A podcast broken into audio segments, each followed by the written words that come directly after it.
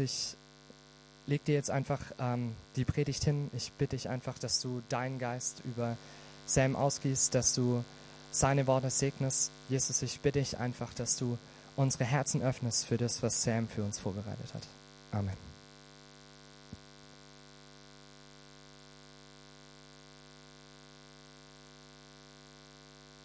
Okay. Ja, nee, ist richtig schön, hier äh, heute Abend mit euch zu sein, an diesem Mittwochabend. Ich freue mich wirklich, äh, hier zu sein, in diesem hellleuchtenden Saal, Saal äh, für diese zweite Predigt ähm, zu diesem Abschnitt, den wir letzten Mittwoch miteinander begonnen haben. Ich finde es, ähm, vielen Dank an die Lobpreise für den Lobpreis, vor allem für die Adventslieder. Ich finde das richtig toll, dass wir jetzt Adventslieder äh, gesungen haben. Ähm, ich finde das wirklich eine Bereicherung. Doch, ich finde das schön. Es, heißt doch in 1. Mose 1, dass Gott uns die, die Lichter, also die Sterne, Mond und Sonne gegeben hat, gesetzt hat in den Himmel für, als Zeichen für die verschiedenen Zeiten, Jahreszeiten. Gott hat auch seinem Volk einen Kalender gegeben mit Festen im Jahr, dass es bunt ist. Und ich finde das richtig schön, wenn wir diese Feste feiern, auch als Christen. Ansonsten ist es ein bisschen so ein Einheitsbrei. Ne? Also wenn man so den Salat als Vorspeise nimmt und dann kippt in die Suppe und dann auf den Braten und dann noch Eis und dann alles mischt. Dann hat man so einen Einheitsbrei. Ne? Und ich stelle mir das vor, das ist, wenn man einfach die gleichen Lieder durch das ganze Jahr hindurch singt, egal was so draußen, ob es heiß oder warm ist, Ostern oder Weihnachten ist. Also ich finde das richtig schön. Danke. Genau. Ich hoffe, ihr seid jetzt meinem Beispiel, meinem Gedanken gefolgt. Ihr versteht, was ich meine, oder? Es geht so, hä? Ist doch, sollte eigentlich doch, doch klar sein. Okay, egal. Wir sind jetzt im Epheser 4 und ich werde jetzt die Stelle vorlesen. Das ist die ganze Stelle, ähm, die wir auch letzte Woche begonnen haben. Das sind die Verse 7 bis 16 aus Epheser 4. Hier kommt die Stelle aus der neuen Genfer Übersetzung. Jedem Einzelnen von uns hat Christus einen Anteil an den Gaben gegeben, die er in seine Gnade schenkt. Jedem hat er seine Gnade in einem bestimmten Maß zugeteilt. Darum heißt es in der Schrift, als er im Triumphzug zur Höhe hinaufstieg, hat er Gefangene mit sich geführt und Geschenke an die Menschen verteilt. Wenn hier steht, er ist hinaufgestiegen, dann muss er doch zunächst einmal hinuntergestiegen sein, hinunter bis in die tiefsten Tiefen der Erde. Und er, der hinuntergestiegen ist, ist dann auch wieder hinaufgestiegen bis über den höchsten aller Himmel, um so das ganze Universum mit seiner Gegenwart zu erfüllen. Er ist es nun auch, der der Gemeinde Gaben geschenkt hat. Er hat die er hat ihr die Apostel gegeben, die Propheten, die Evangelisten, die Hirten und Lehrer. Sie haben die Aufgabe, diejenigen, die zu Gottes heiligem Volk gehören, für ihren Dienst auszurüsten, damit die Gemeinde, der Leib von Christus, aufgebaut wird. Das soll dazu führen, dass wir alle in unserem Glauben, in unserer Kenntnis von Gottes Sohn zur vollen Einheit gelangen und dass wir eine Reife erreichen, deren Maßstab Christus selbst ist, in seiner ganzen Fülle. Denn wir sollen keine unmündigen Kinder mehr sein. Wir dürfen uns nicht mehr durch jede beliebige Lehre vom Kurs abbringen lassen wie ein Schiff, das von Wind und Wellen hin und her geworfen wird. Und dürfen nicht mehr auf die Täuschungsmanöver betrügerische Menschen hereinfallen, die uns mit ihrem falschen Spiel in die Irre führen wollen. Stattdessen sollen wir in einem Geist der Liebe an der Wahrheit festhalten, damit wir im Glauben wachsen und in jeder Hinsicht mehr und mehr dem ähnlich werden, der das Haupt ist, Christus. Ihm verdankt der Leib sein gesamtes Wachstum. Mit Hilfe all der verschiedenen Gelenke ist er zusammengefügt. Durch sie wird er zusammengehalten und gestützt, und jeder einzelne Körperteil leistet seinen Beitrag entsprechend der ihm zugewiesenen Aufgabe. So wächst der Leib heran und wird durch die Liebe aufgebaut. Genau, das ist der Abschnitt, in dem wir uns befinden. Und wir haben äh, letzten Mittwoch so die ersten vier Verse angeschaut, also vier also 7, 8, 9 und 10 und haben dann angefangen mit dem Vers 11. Da haben wir relativ viel äh, Zeit verbracht und ich finde das wichtig. Ich habe jetzt überlegt, eigentlich finde ich die Predigt vom letzten Mittwoch und die Predigt von heute ähm, zwei vielleicht der wichtigsten Predigten, die ich vielleicht jemals gehalten habe. Und ich denke, klar, man könnte sagen, in letzte Woche und auch heute Abend geht es jetzt nicht zunächst darum, um das Zentrum unseres Glaubens, um das Evangelium, im, enge, im engeren Sinne, dass Jesus Christus für uns gestorben ist am Kreuz, dass er am dritten Tage auferstanden ist, dass er aufgefahren in den Himmel und dass wir deshalb diese lebendige Hoffnung in ihm haben, weil er uns befreit hat von Sünde, von Tod und von Teufel. Das ist jetzt nicht im, im engeren Sinne hier der Fokus heute Abend. Das ist natürlich eine Folge davon. Wir haben es gehört aus dem Text. Als er hinaufgestiegen ist in den Himmel, dann hat er Gaben gegeben an seine Gemeinde. Aber angesichts der, der heutigen Lage, äh, der, der weltweiten Kirche, auch der Kirche hier in Deutschland, halte ich äh, diese Stelle für sehr, sehr wichtig. Und darum, äh, wie Lukas angekündigt hat, das war jetzt nicht klar. Ähm, aber werden wir heute Abend wahrscheinlich nur zwei Verse miteinander anschauen. Ursprünglich war es natürlich gedacht, diese ganze Stelle in eine Predigt zu machen. Jetzt bin ich bei der zweiten Predigt und ich werde ja wahrscheinlich auch nicht fertig. Und genau, so ist es nun mal. Äh, diese Freiheit haben wir hier in der Calvary Chapel ähm, und wir gehen wirklich Vers für Vers äh, durch den Epheserbrief und es hat, wie ich meine, keine Eile. Genau, letzten Mittwoch haben wir mit diesem Abschnitt begonnen. Die Verse 7 bis 10 und wir haben angefangen äh, den elften Vers. Und wir haben gesehen, das Leitmotiv, so der, der Grundgedanke hier, ist, dass Jesus schenkt, Jesus gibt. Er versorgt seine Gemeinde, er kümmert sich um seine Gemeinde ganz entsprechend seine Verheißung, die er damals dem Petrus gegeben hat als Anführer der Apostel. Ich werde meine Gemeinde bauen. Das ist sozusagen der Leitgedanke hier. Wie passiert das? Und wir bekommen so einen Einblick in Jesu Herz für seine Gemeinde. Er baut die Gemeinde auf und wir sehen auch hier das Ziel, damit, damit die Gemeinde einerseits bleibt in der Einheit, die Paulus schon betont hat in den ersten sechs Versen dieses Kapitels. Das war die Predigt vor zwei Wochen. Damit sie bleiben in dieser Einheit, in diesem Zusammenhalt, aber damit sie das auch bewahren können und auch darin wachsen können.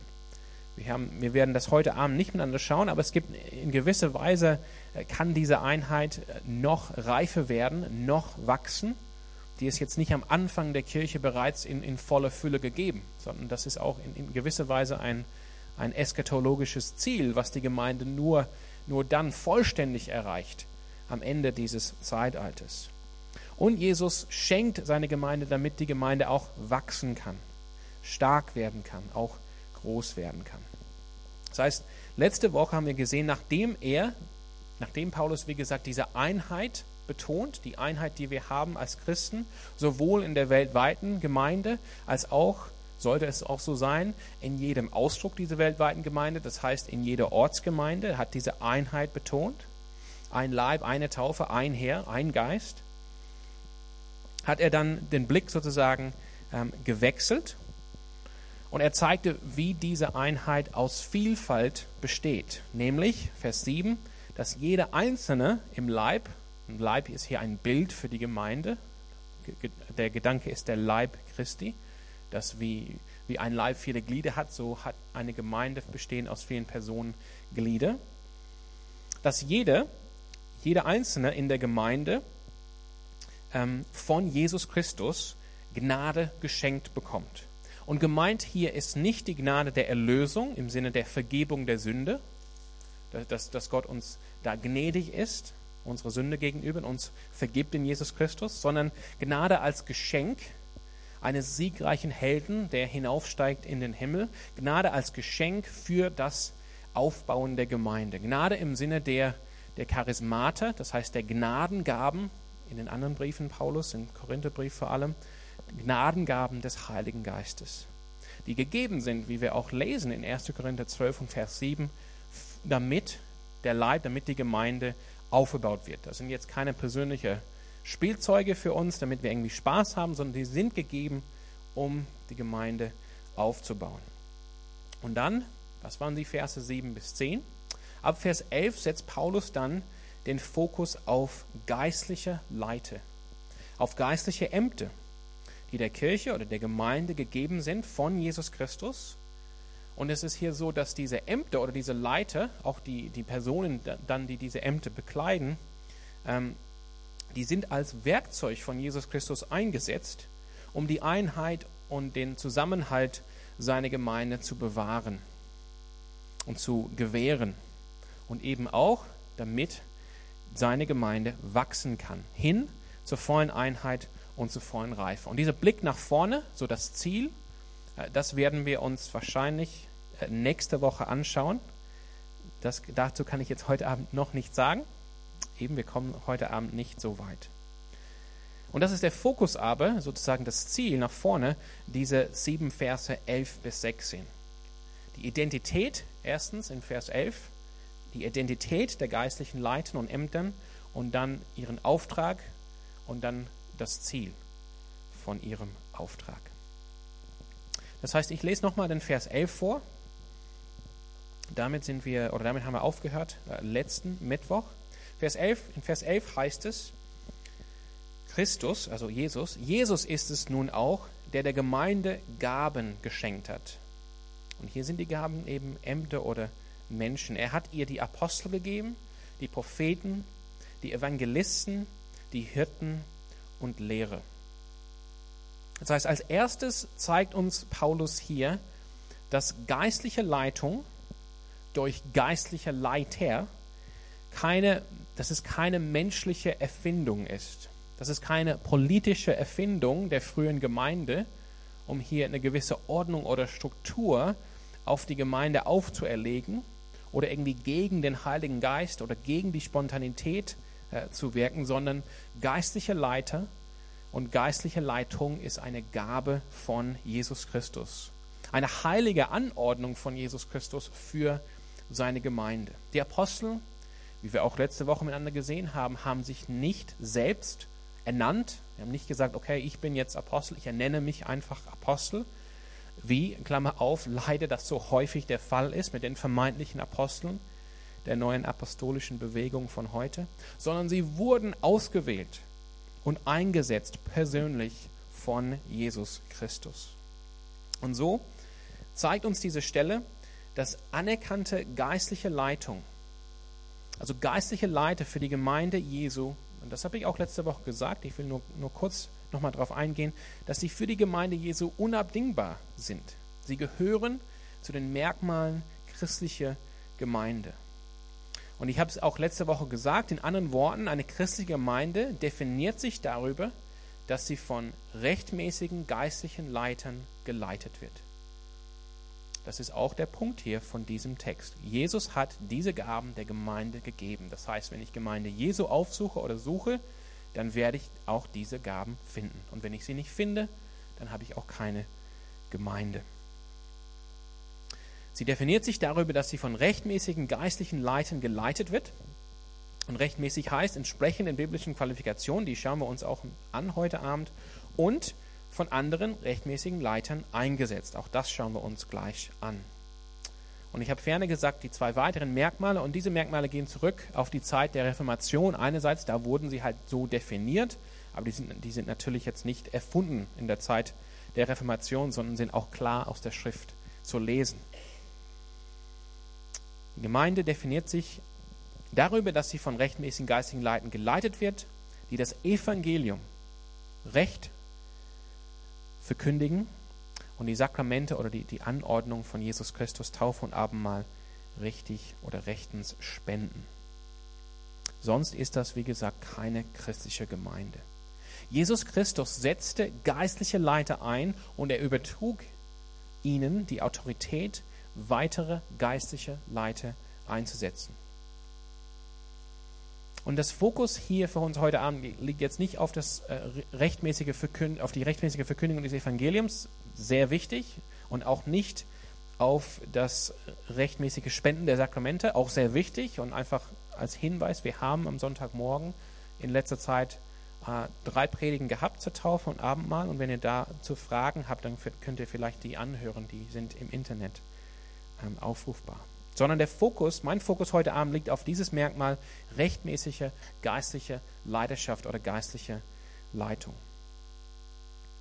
Das heißt, was mir wichtig ist an dieser Stelle für heute Abend, ich habe gesagt, die Apostel haben sich nicht selbst ernannt, sondern geistliche Leitung ist eine Gabe von Jesus Christus. Sie wird eingesetzt von Jesus Christus für seine Gemeinde.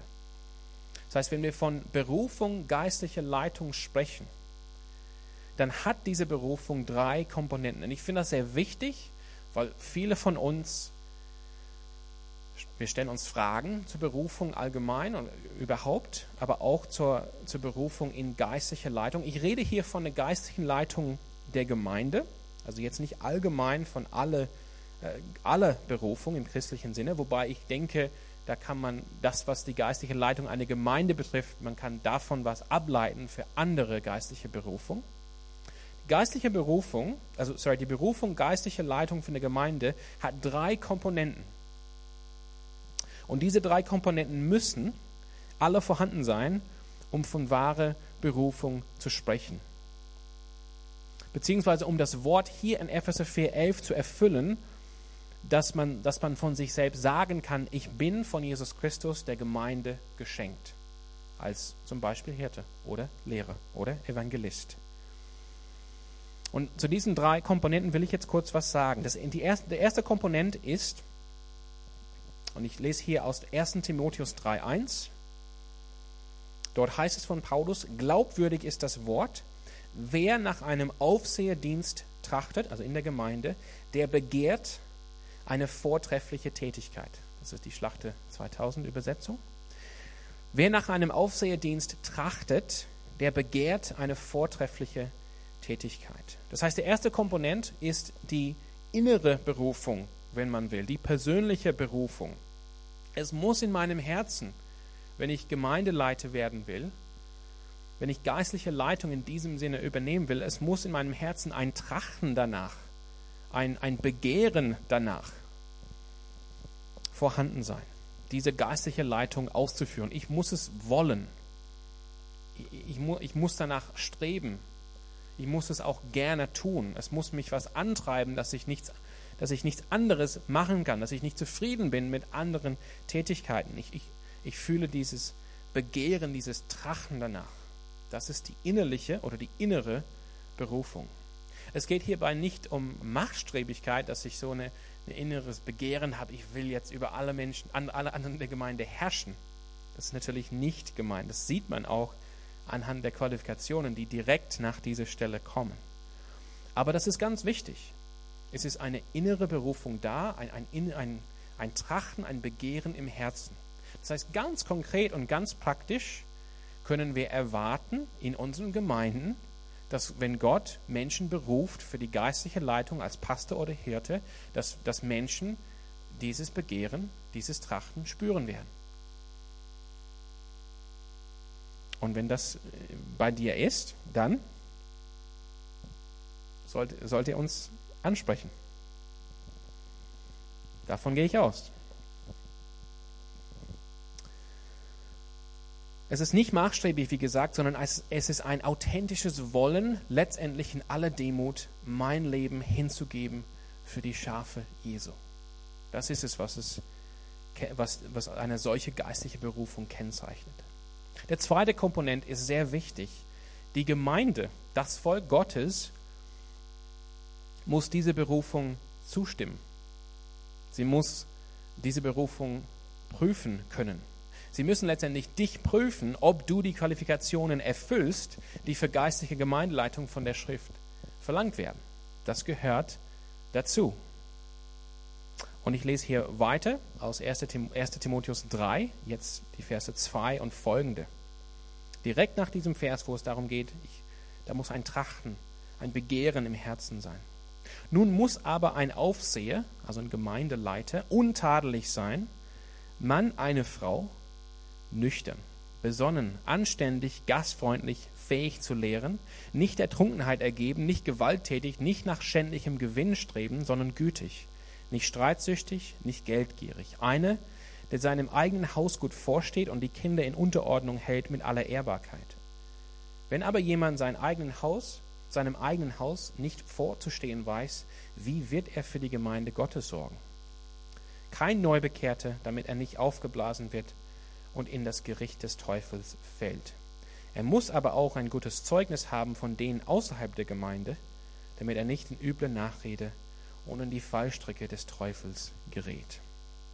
Das sind die Qualifikationen, die von Paulus gegeben werden für die geistliche Leitung einer Gemeinde. Das heißt, es reicht nicht, nur zu sagen, ich, ich, Gott hat mich berufen und es ist egal, was ihr sagt, sondern die Gemeinde hat die Aufgabe zu prüfen, hat diese Person dann denn die Qualifikationen für diese geistliche Leitung erfüllt. Das ist der zweite, die zweite Komponente.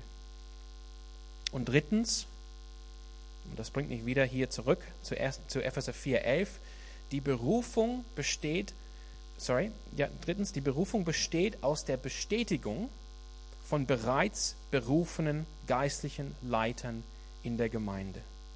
Und die bestätigen in diesem Fall, dass du diese Gaben und Qualifikationen hast. Und die berufen dich dann formal und setzen dich dann ein. Das ist die, die dritte und, und auch ähm, wichtige, unabdingbare Komponente von geistlicher Berufung zur geistlichen Leitung in der Gemeinde. Und ich zitiere hier aus Apostelgeschichte 14, 23, das sehen wir auch, genau das im Neuen Testament. Hier ist die Rede von Paulus und Barnabas, auch eingesetzte geistliche Leiter, auf ihrer Missionsreise, auf der ersten Missionsreise in, durch Galatien, heißt es, nachdem sie, also Paulus und Barnabas, ihnen aber in jede Gemeinde Älteste bestimmt hatten, befahlen sie sie unter Gebet und Fasten dem Herrn an, an den sie gläubig geworden waren. Auch Paulus spricht zu Timotheus und erinnert ihn daran, wie er damals eingesetzt wurde durch auflegende Hände von anderen Ältesten. Und das entspricht hier unserem Text in Epheser 4, 11. Geistliche Leiter sind nicht selbst ernannt. Sie, sondern, sie, sondern, sie sind von Jesus berufen und die sind seine Gemeinde geschenkt. Unter anderem, um so Einheit zu bewahren um so dafür zu sorgen, dass die apostolische Lehre und das apostolische Evangelium überliefert wird an die nächste Generation. Das steht auch in vielen Briefen im Neuen Testament. Auch das ist eine Anordnung von Paulus an Timotheus. Nimm das, was du von mir gegeben hast, und vertraue es anderen an, die vertrauenswürdig sind, um Einheit zu bewahren. Und das sage ich, warum mache ich jetzt hier diesen kleinen Ausflug über die drei Komponenten von geistlicher Berufung? Das sage ich, weil ich sehe in unseren Tagen, wie dieses biblisches Prinzip oder neutestamentliches Prinzip mit Füßen getreten wird. Berufung erfolgt, so erlebe ich das, rein subjektiv, rein individuell, in einem Vakuum, fern von Gemeinde, fern von jeglicher geistlicher pastorale Leitung oder Verantwortung. Und ich plädiere hier nicht für eine Art für eine Art Macht von Pastoren oder geistliche Leiter, dass sozusagen jede Lebensentscheidung jetzt abgesprochen werden müsste mit einem Pastor oder so. Das ist überhaupt nicht so.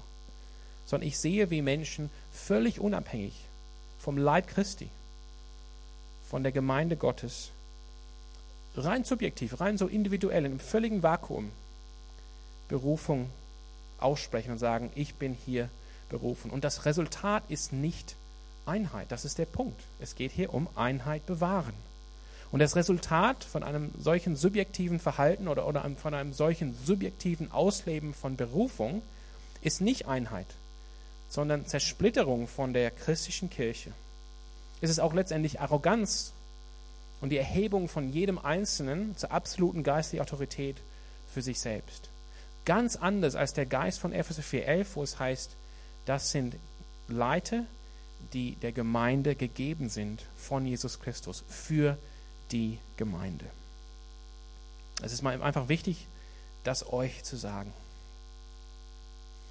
Nun habe ich dann letzten Mittwoch gesagt, ähm, zweitens, also zwei dieser Ämter, von denen wir jetzt gelesen haben in Epheser 4,11, zwei dieser Ämter sind von Jesus Christus eingesetzt als Fundament, auf dem seine Gemeinde gebaut wird. Das sind nämlich die Apostel und die Propheten. Das haben wir bereits zweimal in diesem Brief gesehen, in Epheser 2, 20 und in Epheser 3, 5.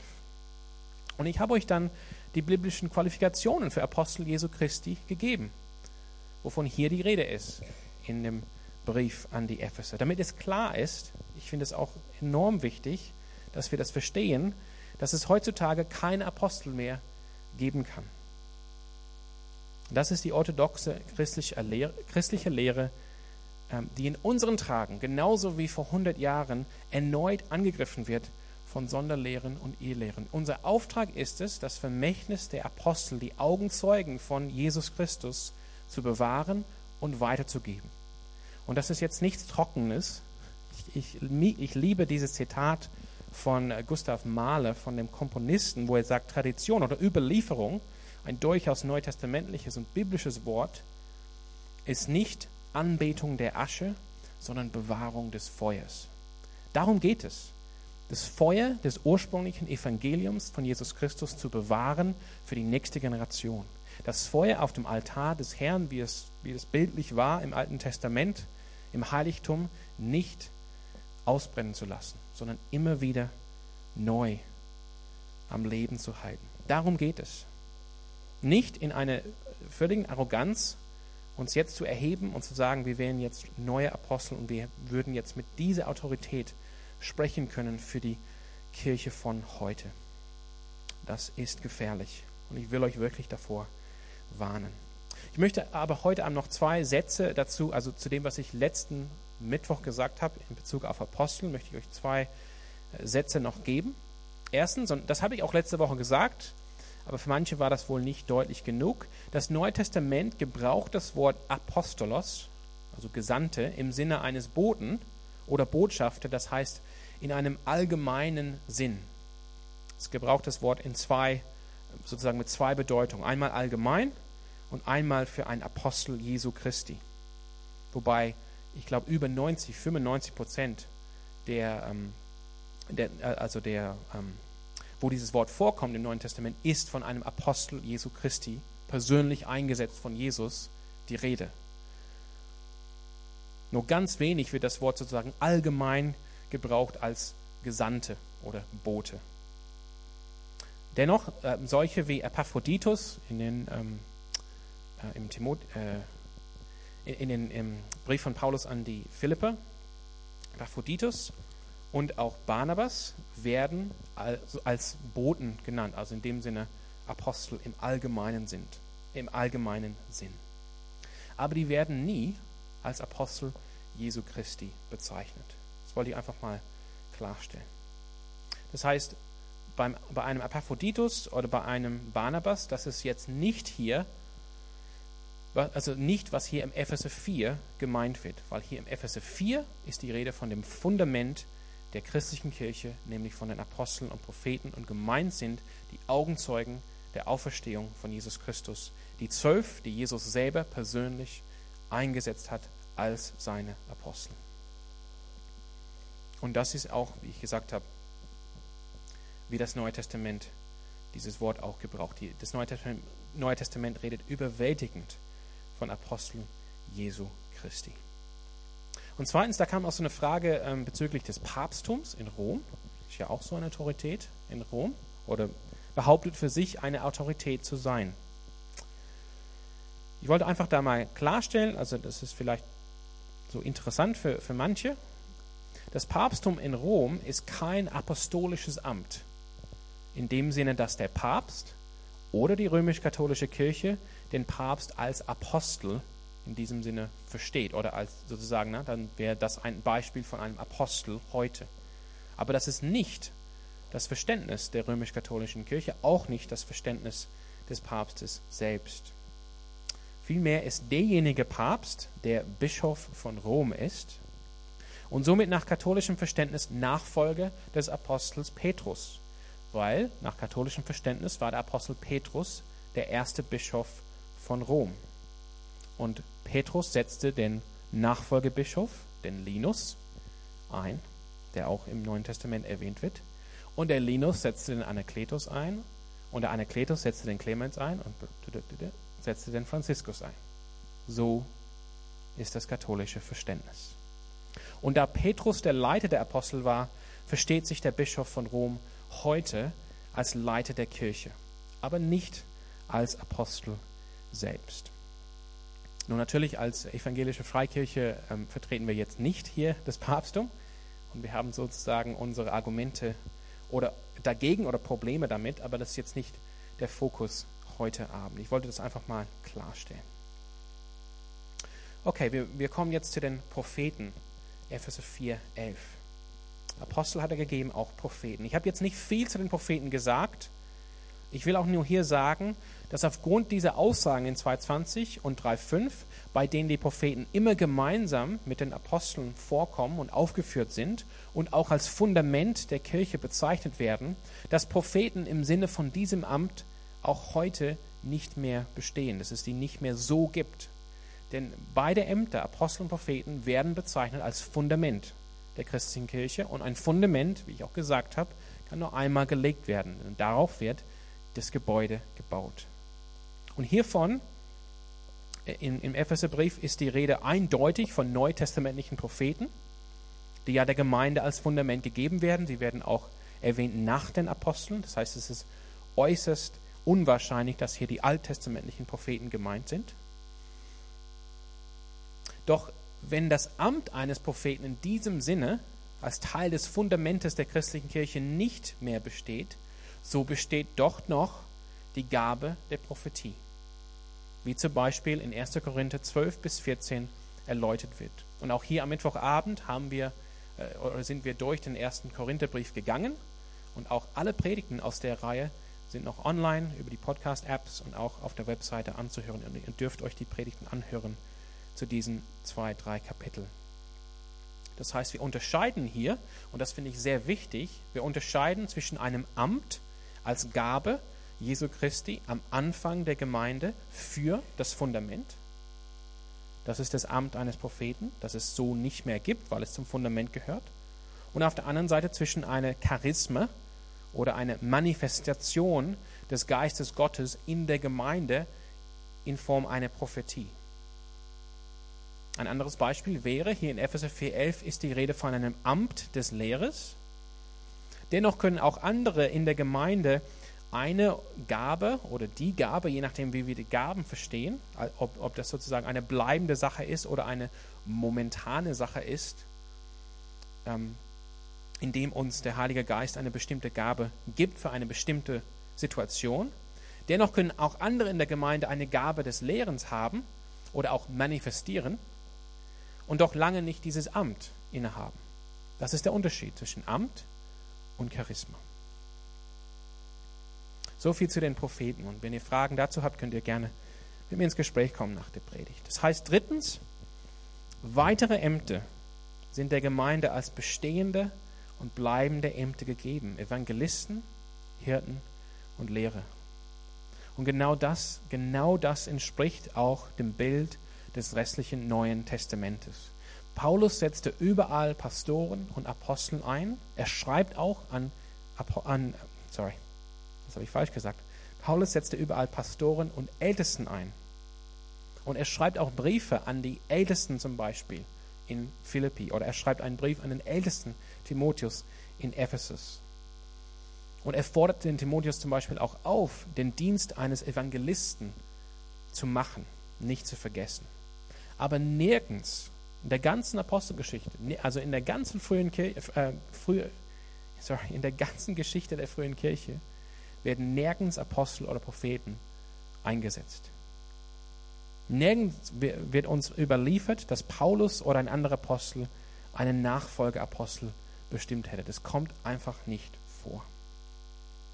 Zu den Evangelisten hier im Epheser 4,11 will ich einfach betonen und deutlich machen, was Paulus uns hier offenbart. Und das knüpft auch ein bisschen da an, was ich vorhin gesagt habe über geistliche Berufung, diese wichtige Komponenten. Die Evangelisten sind als Gabe an die Gemeinde geschenkt. Das ist überhaupt, was hier passiert im Epheser 4,11. Diese Dinge werden von Jesus, diese Ämter werden von Jesus Christus an seine Gemeinde geschenkt, um sie aufzubauen. Das steht im zweiten Teil von Vers 12.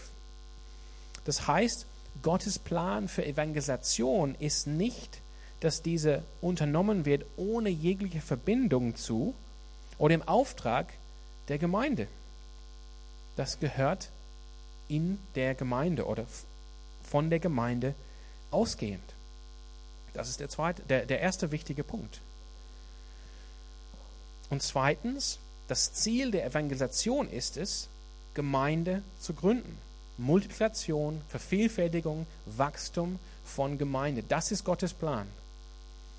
Nicht, dass irgendwelche Leute, die keine Verbindung haben zur Gemeinde, irgendwie draußen sind und reden über Jesus und dann glauben manche Leute an Jesus, aber sind dann völlig alleine gelassen, weil sie nicht eingefügt werden können in eine christliche Gemeinschaft. Das Neue Testament ist klar. Es ist die Geschichte von Gemeindegründung. Evangelisten auch die Apostel am Anfang, Evangelisten kommen in eine neue Stadt, Sie reden, sie verkünden das Evangelium und eine Gemeinde entsteht. Und diese Gemeinde wiederum, genauso wie im Fall von Paulus und Barnabas, beauftragt dann wiederum Evangelisten, rauszugehen in neue Gebiete und neue Gemeinden zu gründen. Das ist Gottes Plan für die Evangelisation. Genau das sehen wir auch im Neuen Testament. So, Evangelisten sind heute, würde ich sagen, unsere Missionare und Gemeindegründe, die im engen Sinne das Evangelium verkünden, also auch mit Worten und somit ausgesandt sind im Auftrag der Gemeinde und unterwegs sind für die Sache des Evangeliums. Und so kommen wir zu den Hirten und Lehrer. Und weil vor dem Wort, das steht auch so in der NGÜ, ich weiß nicht, ob wir den Vers vor uns haben, auf der Leinwand, Epheser 4,11, kommt es wahrscheinlich gleich, weil vor dem Wort Lehre den Artikel fehlt, ja, den Artikel fehlt. Sorry, der Artikel fehlt. Ich hatte den falschen Artikel. Unglaublich. Den statt der. Der Artikel, das ist der, die, das im Deutschen. Und vor dem Wort Lehre fehlt dieser Artikel und der ist aber vor Apostel, Propheten, Evangelisten und Hirten. Es fehlt auch im griechischen Urtext das kleine Bindewort de, was ja auch vorkommt vor Apostel, Propheten, Evangelisten und Hirten. Und daher wird die Frage gestellt, sind Hirten und Lehre zwei unterschiedliche Ämter oder sollte man das mit einem Bindestrich sozusagen lesen als ein Amt? bestehen aus zwei Aufgaben sozusagen, ein Hirte, Strich, Lehrer. Was wir auf jeden Fall sagen können, ist, dass es eine enge Verbindung gibt zwischen Hirten, das sind Pastoren, also Pastor ist einfach das lateinische Wort für Hirte, falls ihr das nicht gewusst habt. Es gibt eine enge Verbindung zwischen Hirten und Lehre in der Gemeinde.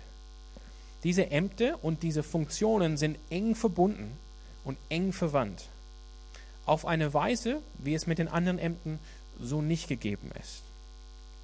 Und ich tendiere dazu, diese zu unterscheiden und nicht einfach komplett gleich miteinander zu setzen, weil das Neue Testament an mehreren Stellen von Lehre redet, von Lehren redet. In 1. Korinther 12 von Vers 28 heißt es, und Gott hat in der Gemeinde, also eine ähnliche Stelle hier zu Epheser 4,11, Gott hat in der Gemeinde etliche eingesetzt. Erstens als Apostel, zweitens Propheten, drittens als Lehre. Oder auch ein sehr bekannter Vers, eine sehr bekannte Stelle, Jakobus 3, Vers 1.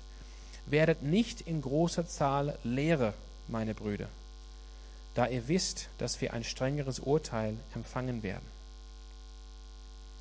Wie bringe ich das jetzt zusammen? Und ich will mit uns, mit euch jetzt eine ganz kleine Bibelarbeit machen. Das ist sozusagen unser Bibelstudium am Mittwochabend. In den sogenannten Pastoralbriefen, das ist auch gut zu wissen, die Pastoralbriefe sind Timotheus 1 und 2 und Titus, die so genannt sind, weil sie an Pastoren geschrieben sind, auch Pastorales als Inhalt haben, wie Gemeinde zu funktionieren hat. Paulus gibt uns Qualifikationen und Anweisungen für, diese, für zwei bleibende, kontinuierliche Ämter innerhalb einer Gemeinde. Im 1. Timotheus 3, und diese Qualifikationen haben wir schon gelesen miteinander, das äh, lesen wir von, von diesen zwei Ämtern. Das eine Amt ist das Amt des Aufsehers. Das heißt, das Amt der geistlichen Leitung in einer Gemeinde. Und das andere ist das Amt des Diakons, was ja griechisch ist für Diener. Das heißt, ein Amt, was der geistlichen Leitung der Gemeinde unterstützt bei der Ausführung der Aufgaben. Die gleichen Qualifikationen für die geistliche Leitung werden auch im Titusbrief von Paulus uns gegeben, im Titus Kapitel 1. Dort heißt der geistliche Leiter Älteste.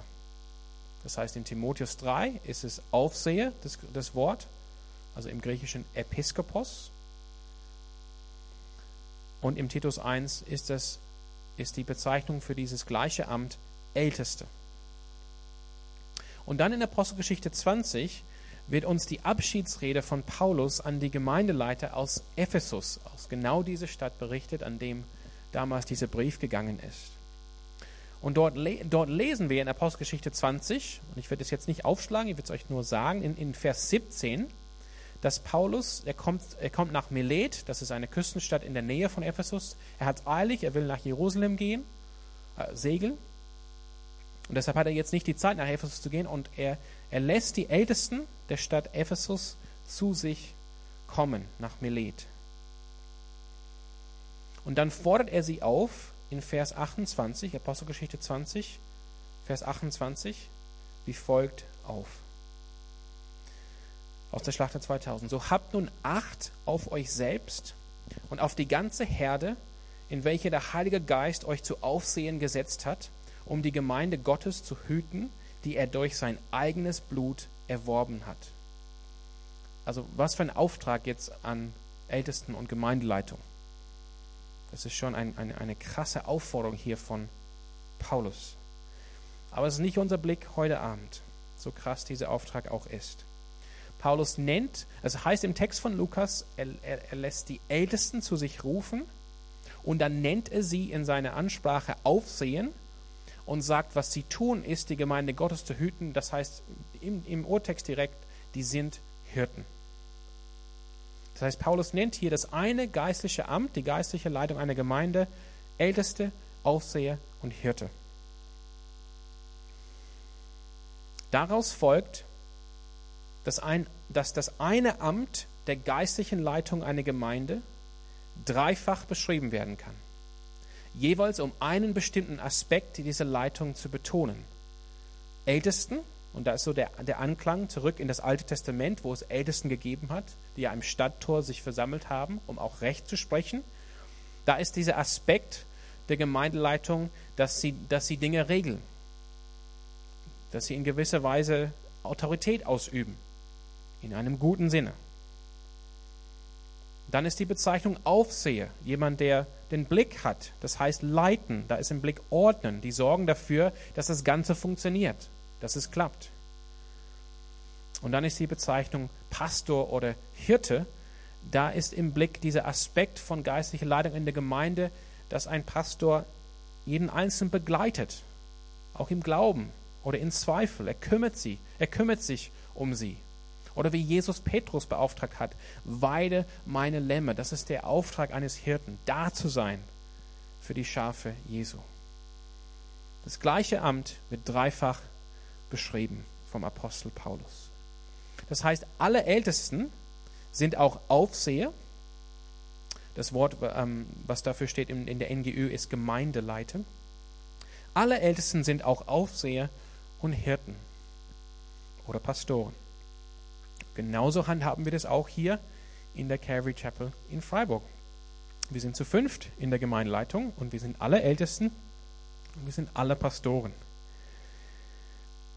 Viele nennen uns Ältesten, manche nennen uns Pastoren, niemand nennt uns Aufseher. Ich weiß nicht warum, aber das ist halt so. Bischof wäre gut, ne? Ja. Nee. Aber einfach als, als, als äh, Information, ähm, wo, wir, wo wir heute Abend dabei sind, äh, Bischof im Deutschen ist einfach eine Korruption des griechischen Wortes Episkopos, Aufseher. Daher kommt das. Das heißt aber, ihr sollt auch wissen, hier in dieser Gemeinde, wir sind alle gleich in der Gemeindeleitung. Wir sind jetzt nicht, manche sind Pastoren hier und manche sind nur Ältesten, sondern wir sind alle Ältesten, alle Aufseher und alle Pastoren. Und wie ist es jetzt mit den Lehrern? In 1 Timotheus 5, Vers 17 schreibt Paulus folgendes. Also im gleichen Brief, wo es darum geht, wer das Amt eines Aufsehers anstrebt, wird in zwei Kapitel später Ihr seht auch, das ist, sind zwei Begriffe für das eine Amt. In zwei Kapitel später wird das Folgende gesagt von, Petru, von Paulus. Die Ältesten, die gut vorstehen, sollen doppelte Ehre wert geachtet werden, besonders die, welche im Wort und in der Lehre arbeiten. Das heißt, hier ist die Rede von Ältesten, die sollen doppelte Ehre wert geachtet werden, besonders die, welche im Wort und in der Lehre arbeiten. Das heißt, von dieser Gruppe, Ältesten, Aufseher, Pastoren, alles, alles verschiedene Bezeichnungen für ein und dasselbe Amt. Das ist eine Gruppe. Von dieser Gruppe gibt es welche, die sich des Wortes und der Lehre widmen. Und die, laut Paulus, sollen mit einer doppelten E- Portion Ehre wertgeachtet werden. Ja? Nur als Hinweis. Nee, nicht. Scherz. Ist ein Scherz, ist ein Scherz. Aber das steht, das ist die apostolische Lehre, ne? das steht da drin. Das heißt, es gibt eine Gruppe und aus dieser Gruppe gibt es welche, die sich des Wortes und der Lehre widmen. Daraus würde ich dann schließen, dass alle Ältesten sind Aufseher und Pastoren, aber nur ein Teil sind auch Lehre, um jetzt den Bogen zu schließen, im Sinne von Epheser, Ephesus, Epheser 4,11. Alle Ältesten sind Aufseher und Pastoren, weil das drei Bezeichnungen sind für ein und dasselbe Amt. Aber nur ein Teil aus dieser Gruppe sind auch Lehre im Sinne von Epheser 4,11. Und ich finde, das entspricht, was wir in Epheser 4,11 lesen, nämlich das sind schon unterschiedliche Dinge, die sind nicht ganz gleich miteinander zu setzen, aber dennoch sind sie sehr eng miteinander verbunden. Da ist schon in gewisser Weise ein Bindestrich da. Das heißt, das schließt auch nicht aus, das ist sehr wichtig, dass ihr das hört, das schließt nicht aus, dass andere Geschwister in der Gemeinde lehren können oder gar eine, eine, eine Gabe der Lehre haben. Das auf keinen Fall. Schließlich heißt es, Römer 12, 7, wenn jemand die Gabe hat, einen praktischen Dienst auszuüben, soll er diese Gabe einsetzen. Wenn jemand die Gabe des Lehrens hat, ist es seine Aufgabe zu lehren. Das ist allgemein an die Gemeinde gerichtet. Da geht, davon, da geht Paulus davon aus, diese Gabe des Lehrens kann sich sozusagen niederschlagen oder manifestieren bei jedem in der Gemeinde. Oder in Kolosse 3, 16 lesen wir, lasst das Wort des Christus reichlich in euch wohnen in aller Weisheit, lehrt und ermahnt einander und singt mit Psalmen und Lobgesängen und geistlichen Liedern dem Herrn lieblich in eurem Herzen. Hier werden sozusagen alle in der Gemeinde aufgefordert, gegenseitig zu lehren und zu ermahnen. Das ist eine allgemeine Berufung als Christ, genauso wie auch wenn es Evangelisten gibt, die auch ein Amt haben, die auch ausgesandt sind und im Auftrag unterwegs sind, wir ja doch alle aufgefordert sind, Zeugen zu sein von der Gnade Gottes in Jesus Christus, wie wir sie empfangen haben. Das heißt, auch wenn es Hirten und Lehrer gibt, denen die geistliche Leitung der Gemeinde gegeben ist, heißt das nicht, dass wir nicht allgemein aufgefordert sind, uns gegenseitig zu lehren. In aller Liebe und in aller Demut. Oder dass wir uns gegenseitig ähm, um uns kümmern, so seelsorgerlich, uns begleiten, auch wenn es Pastoren gibt. Das heißt ja nicht, dass ich sagen kann, hey, die Pastoren sind, es gibt die Experten, die Profis, die Elite, die Bezahlten, die machen das. Ich kann mich einfach zurücklehnen und nichts machen. Das wäre der falsche Schluss zu ziehen hier an dieser Stelle. Und die Relation wird uns, oder das Verhältnis wird uns erklärt hier im Vers 12, zu dem wir jetzt kommen. Diese Relation oder das Verhältnis zwischen, okay, es gibt auf der einen Seite Ämter und Leiter und auf der anderen Seite sind wir alle dazu aufgefordert, auch diese Dinge zu tun und offen zu sein, dass der Heilige Geist auch unter uns wirkt. Im Vers 12 heißt es, also diese Leiter, Pastoren und Hirten und so weiter, sie haben die Aufgabe, Epheser 4, 12, sie haben die Aufgabe, diejenigen, die zu Gottes heiligem Volk gehören, gemeint ist die Gemeinde, für ihren Dienst auszurüsten, damit die Gemeinde, der Leib von Christus, aufgebaut wird. Also aufgrund ihres geistlichen Amtes haben geistliche Leiter sowohl eine Autorität wie auch eine Verantwort, Verantwortung und damit auch einen Auftrag, den andere so nicht haben. Das, das ist schon klar. Nicht jeder ist jetzt Hirte oder Lehrer. Doch diese Verantwortung, dieser Auftrag haben als ihr Ziel die anderen Geschwister im Leib Christi. Das ist jetzt nicht ein Selbstzweck oder eine Professionalität, sondern das Ziel ist, dadurch, dass ich ein Amt habe oder eine Berufung habe als geistlicher Leiter, habe ich, als, habe ich es als mein Ziel, die anderen in der Gemeinde auszurüsten oder zuzurüsten für ihren Dienst am Evangelium. Und wenn das richtig funktioniert, dann ist das Resultat, die Gemeinde Jesu Christi wird aufgebaut. Sie wird stark. Das heißt, durch ihre Leitung, durch ihre Lehre, durch ihr Hirtensein sollen alle in der Gemeinde ausgerüstet werden für ihren Dienst. Sowohl nach innen, was ja hier im, im Fokus ist, also es geht darum, dass, die, dass, die, dass der Leib Christi, die Gemeinde im engen Sinne stark ist. Und eine starke Gemeinde, also innerlich stark, wo das alles am, funktioniert, ist wiederum dann befähigt und stark nach außen zu wirken. Und das ist der Fokus hier. Das heißt, durch ihre Leitung, durch ihre Lehre, durch ihr Hirtensein sollen alle in der Gemeinde ausgerüstet werden für ihren Dienst, sowohl nach innen als auch nach außen. Und das Ziel ist, dass die Gemeinde der Leib Christi aufgebaut wird und stark wird. Und das ist Gottes Plan für die Gemeinde. Wir haben ja schon gesehen in diesem Brief in Kapitel 2, was für eine mächtige Rolle Jesus Christus der Gemeinde zuordnet. Dass wir als Gemeinde, wir sind das Zeichen, womit letztendlich seine Macht den himmlischen Mächten und Gewalten gezeigt wird. Das heißt in der unsichtbaren Welt. Das heißt, diese Hirten und Lehrer, diese Ämter überhaupt, die der Gemeinde gegeben sind, sie lehren und befähigen andere, damit andere wiederum dienen können im, im, im ganzheitlichen Sinne, im umfangreichen Sinne am Evangelium.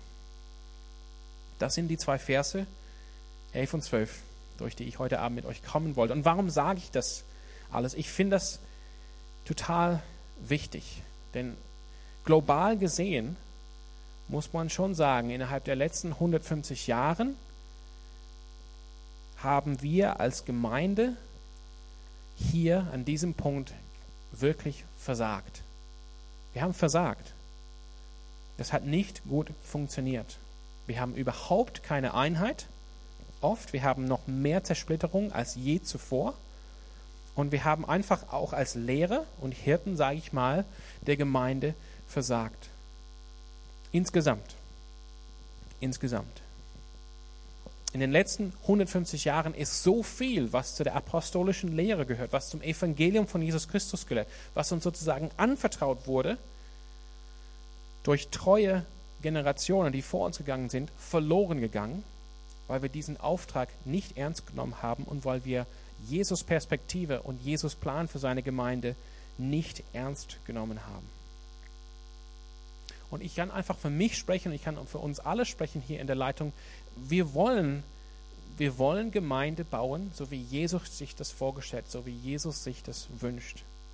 Und ich will und wir wollen dem entsprechen, was sozusagen auf uns auferlegt wird, hier durch den Apostel Paulus und auch durch Jesus Christus, der ja durch seinen Heiligen Geist spricht, durch den Apostel. Wir wollen dem entsprechen aus der Gnade Gottes. Wir wollen diesen Auftrag wirklich ja, tot ernst nehmen in aller Freude, aber tot ernst nehmen. Und euch wirklich lehren einerseits, aber auch zurüsten für den Dienst am Evangelium. Und in, in eine real, also, wie will ich das sagen auf Deutsch? Ich, ich, ich denke oft drüber nach, über diesen Auftrag, den ich habe hier als Hirte und Lehre. Erfülle ich diesen Auftrag?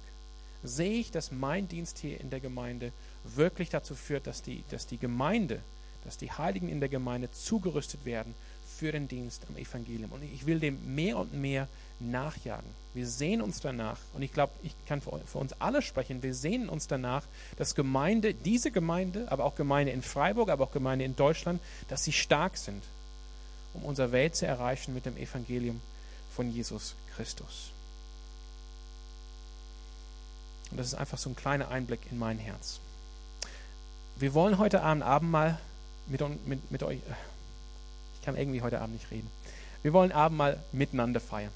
Auch als Ausdruck unserer Einheit und unserer Gemeinschaft. Ich hätte jetzt viel mehr zu sagen, auch was mein Herz betrifft, warum ich das jetzt so kernwichtig sind, dass wir als Gemeinde hier an diesem Punkt gesund sind und an diesem Punkt ähm, gewappnet sind. Auch werden wir in, in, in der kommenden Woche wahrscheinlich sehen, das hat auch einen hat auch eine Schutzfunktion, damit wir diese Einheit haben, damit wir nicht hin und her getrieben von jeder Irrlehre. Das ist so wichtig.